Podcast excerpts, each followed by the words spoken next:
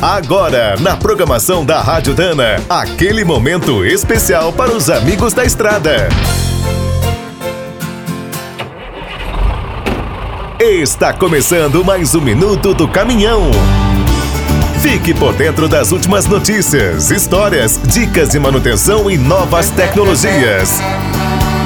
Quando o trabalho é extremamente bruto, os caminhões russos da Ural dão conta do recado. A marca nasceu estatal e militar em 1941. No YouTube e no WhatsApp, são comuns os vídeos desses veículos em tarefas inacreditáveis, até cruzando rios com fortes correntezas. Mas pouca gente sabe que por várias vezes esses modelos quase foram montados no Brasil. São 30 anos de promessas e desistências. As primeiras conversas surgiram em 1990.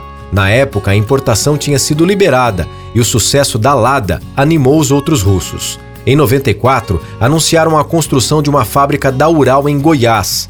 Três anos depois, outro grupo queria fazer a montagem no Acre.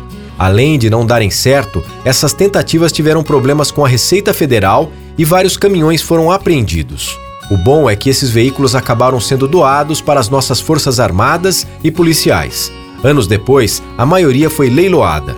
Em 2015, um bruto da Ural foi cedido aos bombeiros de Santa Maria. Russos e gaúchos fizeram várias reuniões, mas não deu em nada.